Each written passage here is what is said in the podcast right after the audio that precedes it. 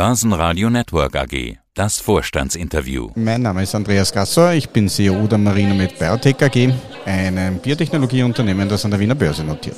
Und es geht um Produkte im Bereich der Atemwegs- und Augenerkrankungen, Produkte für die Behandlung von Grippe, Kombinationsprodukte für Asthmatiker, Kargalose und Marinosolf.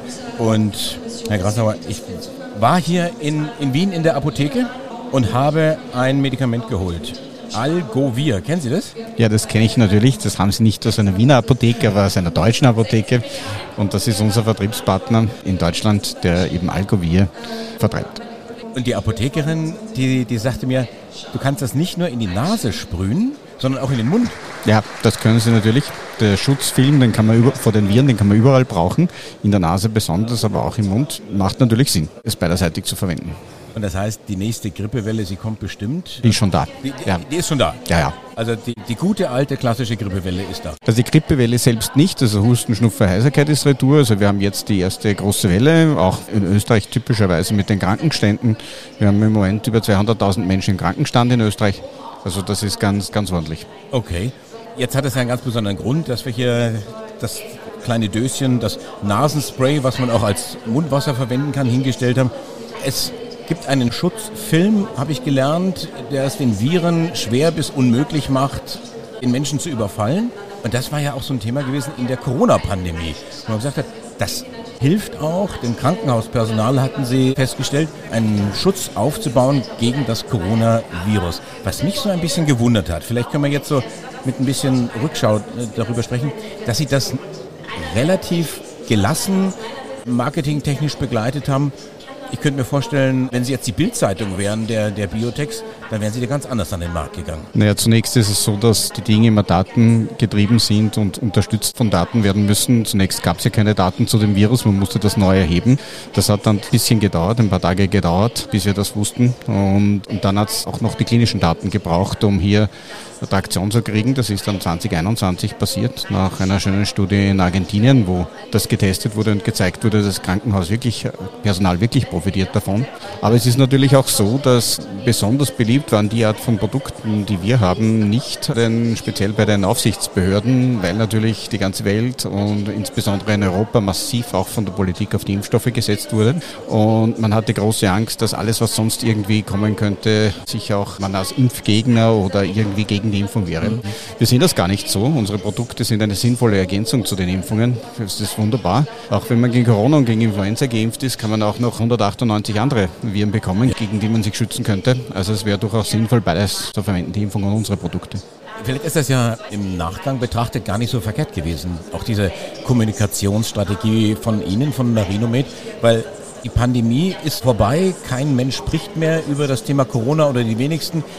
BioNTech hatten jetzt einen, einen Impfstoff auf den Markt gebracht, der das veränderte Virus angreifen soll oder verhindern soll.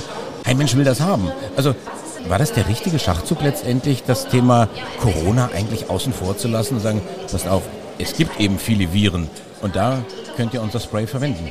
Ich denke, längerfristig ist unser Produkt, hat seine Berechtigung am Markt. Wir haben eine wunderschöne Partnerschaft auch mit Firma Procter Gamble in den Vereinigten Staaten, die wir hoffentlich bald auch zu Einnahmen führt. Unsere Daten haben gezeigt, dass sich die längerfristige Strategie auszahlt. Pandemien kommen und gehen. Bei uns ist schon die zweite. Also 2009, 2010 gab es auch eine, die dann nicht so schlimm war, Gott sei Dank, aber es sind jetzt zwei Pandemien gewesen, die dieses Produkt miterlebt hat und wir werden möglicherweise eine dritte sehen in der nächsten Zeit. Wir wissen es heute nicht. Wir werden da sein, unsere Produkte werden da sein und der Hustenschnupfen Heiserkeitsmarkt wächst weltweit, Schnitt über die Jahre immer um etwa 5 Prozent. Und da wollen wir mitwachsen, mit dabei sein, vor allen Dingen die neuen Märkte erobern. Neue Märkte? Welche Märkte sind das? Und was gibt es für neue Produkte? Wir Journalisten fragen auch immer nach Innovation natürlich neue Märkte für unser wichtigster Markt, die Vereinigten Staaten. Dort eben, wie schon erwähnt, die Partnerschaft mit Procter Gamble. Das sollte sich dann auch ordentlich hoffentlich auf dem Ergebnis der Marinomed auswirken, wenn es dann soweit ist, dass wir dort die Zulassung haben, an der wir gerade arbeiten. Und dann gibt es noch ein paar schöne Länder in Asien, wo wir noch nicht sind, Japan, China. Beides sehr, sehr große Märkte, wichtige Märkte und da wollen wir auch Fuß fassen.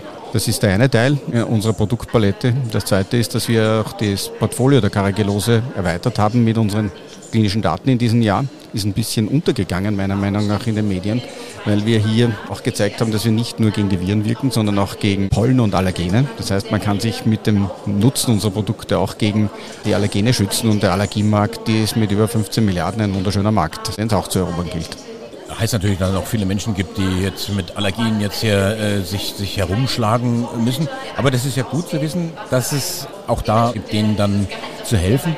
Und ist das der Markt, wo Sie neue Produkte am Start haben, wo da jetzt was, was Neues kommt? Ja, wir haben beides. Natürlich haben wir Arzneimittel am Markt mit unserer neuen Marinosolf am Start, mit unserer Marinosolf-Technologie, wo wir ein, mit unserem Leitasset, dem Bodesolf, einem neu aufgelösten Corticosteroid, das viel schneller wirksam ist und mit viel niedrigeren Dosis wirksam ist, also mit weniger Substanz mehr Wirkung zu erzielen. Das ist immer das Gebot der Stunde in der Pharmaindustrie. Das haben wir am Start und da sind wir gerade dabei, Partnerschaften abzuschließen. Leider kann man in so einem Medium nicht, äh, nicht sehr viel berichten, aber es ist eine sehr, sehr spannende Zeit für einen CEO einer so einer Firma spannende Zeit, auch immer für die Anleger, die wollen natürlich wissen, wie geht es weiter, wie ist die Strategie, wie ist die Ergebnissituation, was haben Sie da vor? Richtung Profitabilität? Das Ziel ist, möglichst schnell profitabel zu werden, idealerweise mit Deals, mit dem Abschließen von Verträgen mit Vertriebspartnern. Und da ist natürlich unsere Top-Produkte aus der Marinosolf-Plattform die wertvollsten und die haben am zeitnahsten die Chance, hier Einnahmen einzufahren. Und wenn das passiert und sich zeigt, was das für ein Potenzial hat, dann sieht man das auch, wird sich das auch im Börsekurs widerschlagen. Ich kann ein Beispiel bringen. Vor kurzem ist ein amerikanisches Unternehmen, die Firma Aldaira, gescheitert mit ihrer Phase 3, also eigentlich mit ihrer Zulassung bei der FDE. Und die im ähnlichen Markt sind wie wir mit unserem Augenpräparat. Nachdem die FD das bekannt gegeben hat, ist das der Börsenwert des Unternehmens um 70 Prozent gefallen und es waren etwa 200 Millionen Verlust an Marktkapitalisierung. Da sieht man, welchen Wert so ein Asset hat auf der umgekehrten Seite, wenn man dorthin kommt, wenn man das dann erreichen würde. Und wir stehen zum Beispiel eben mit unserem Produkt, mit der Partnerschaft mit Procter Gamble kurz davor, eine Zulassung in den USA zu erreichen. Also wenn wir die bekommen, dann kann sich unser Börsenkurs auch ganz, ganz schnell wieder drehen. Man braucht natürlich auch, um diesen Weg zu gehen, braucht man entsprechenden Sprit, also Liquidität, Kapital. Es gibt ein Wiedersehen mit dem Nice and Green Wandelanleihenprogramm. Was bedeutet das? Das bedeutet, dass Marinomed, das ist ein gutes Zeichen auch für die Investoren, dass Marinomed Zugang hat zum Kapitalmarkt, um die laufende Liquidität für den Betrieb des Unternehmens sicherzustellen.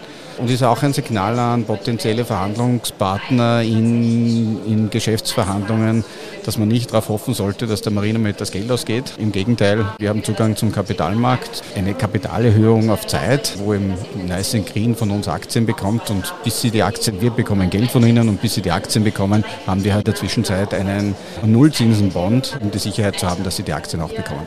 Da sage ich zum einen Dankeschön fürs Interview, zum anderen kommen Sie gut durch diese Grippesaison, wo wir gelernt haben, oder die Erkältungssaison, sie hat schon begonnen. Andreas, Andreas Grassauer, der CEO von Marinomed. Alles Gute. Vielen Dank für die Einladung. Danke sehr. Börsenradio Network AG. Hat Ihnen dieser Podcast der Wiener Börse gefallen? Dann lassen Sie es uns doch wissen und bewerten Sie unseren Podcast mit vollen fünf Sternen. Vielen Dank und bis zum nächsten Podcast. Alles rund um Börse.